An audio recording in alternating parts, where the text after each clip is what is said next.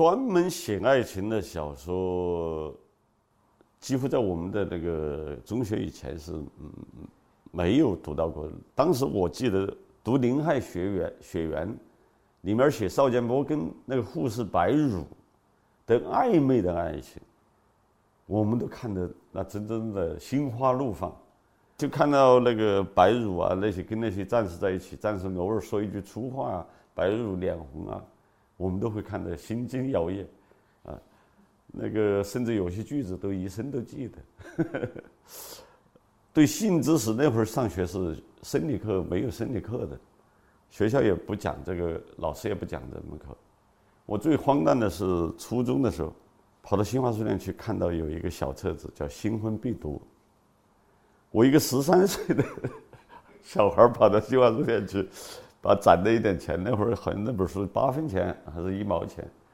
去买了一本 这个书。我去买的时候，那个阿姨，新华书店那个阿姨很漂亮，大大咧咧问我：“你一个小孩买这个书干什么？” 那个心非常像捉贼一样的，脸脸通红，呃，也不解释，反正把钱递给他，拿着就跑了。然后带回家里面。你不敢带到学校去看，只能在家里看。在家里看又不愿意被父母亲知道，每天偷出来看一点，然后就藏在那个枕头的那个 这个枕套里面，枕的。所以在我初中的时候，基本把这个两性的这些这点事儿全部搞明白了的。我们上中学的时候是手抄本《少女之心》流行的年代，这个手抄本用现在的眼光来看，简直就不算黄书了。就现在他的写的那些性爱的东西，远远不及现在的任很多纯文学他都达不到。就文学高度哎，现在来看，他更算不上是一个文学，就是讲个故事，讲一个少女爱上了他表哥，啊啊，然后两个人发生了关系，嗯，对那个过程有些细节描写，而且字数也不多，记忆中就已经两万两三万字一个短篇小说。风靡全中国，所所有的知识青年、下列知识青年都在疯传，然后就传到中学生手上。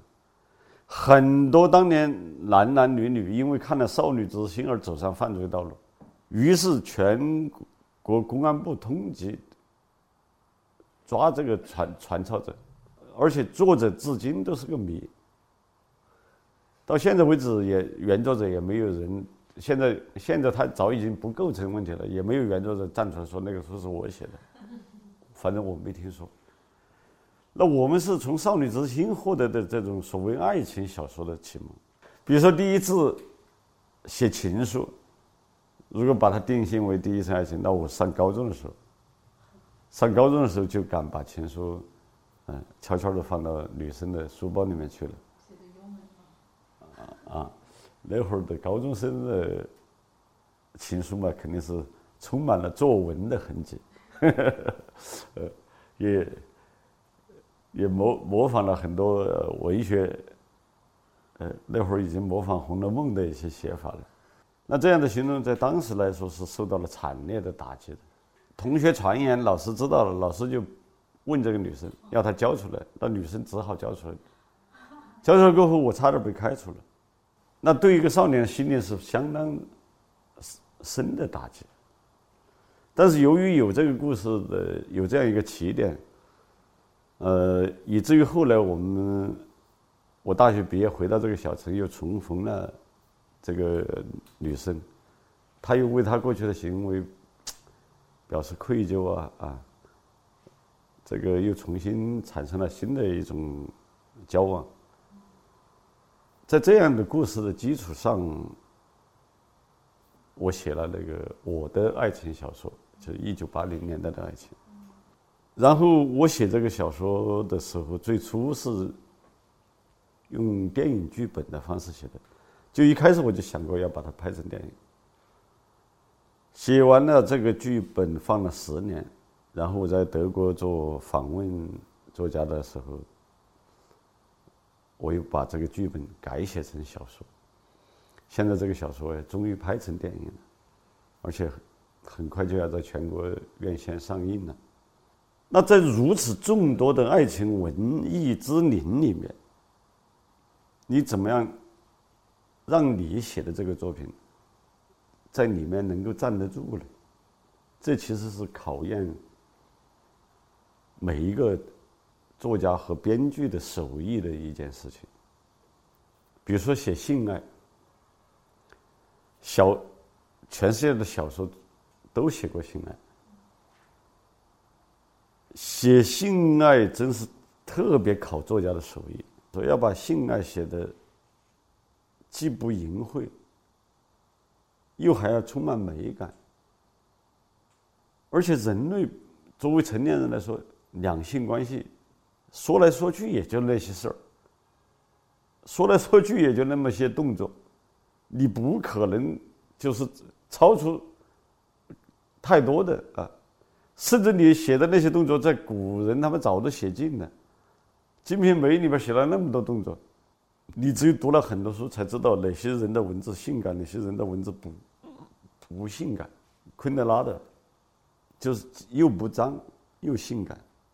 又有味道，那这个是一个太考手艺的事情。你发现古今文学，你再来分析归类的话，把爱情写成大团圆的结局的。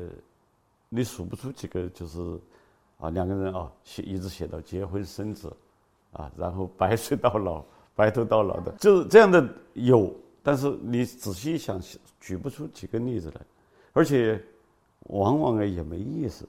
这仿佛印证了生活中的一个经验：婚姻是爱情的坟墓。就真正写到进了进了家庭这个坟墓的爱情的，好像就没什么可写的了。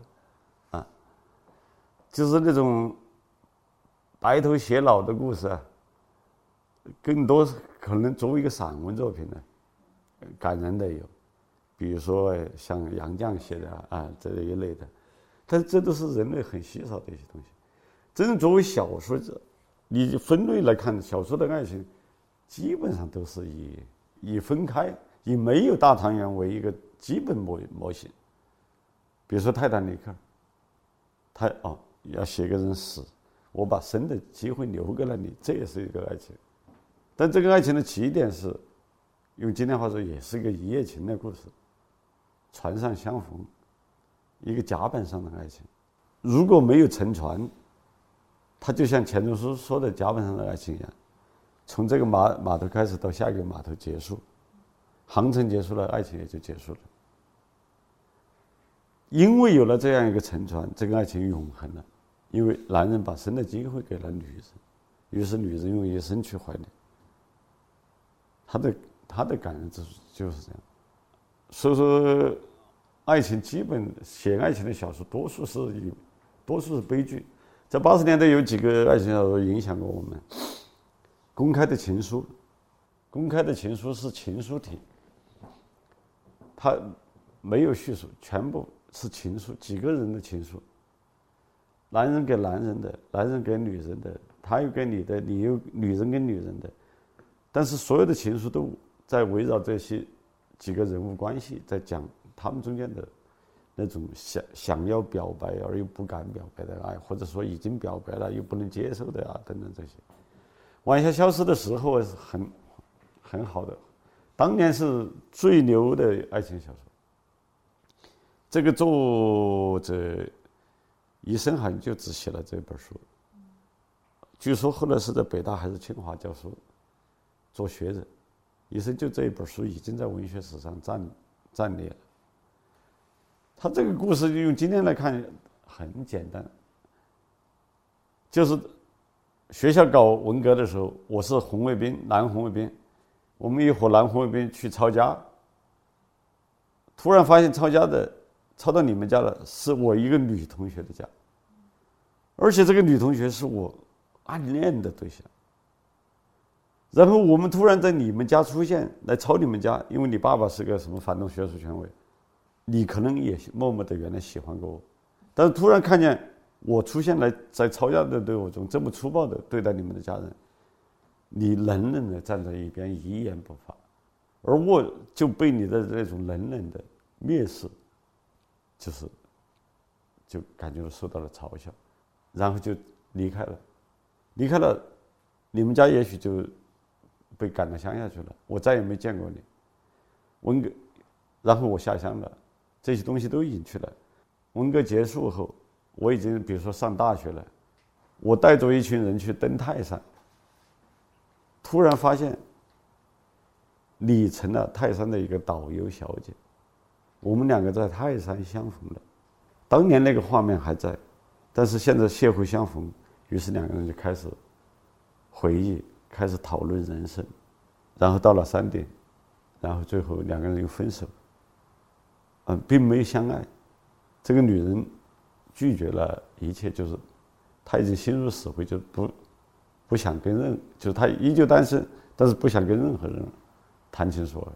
王小小说就就讲的这么简单的一个故事，但是文文笔很好，他那种怅然若失的东西写的非常好。当时我们看了都觉得很难受，我们就是看。文革后才有这样一些爱情文学，看这些东西长大的。我们这种在文学上表现的这种情怀，还是很古典的一种东西，啊，很，它是一种古典美的东西。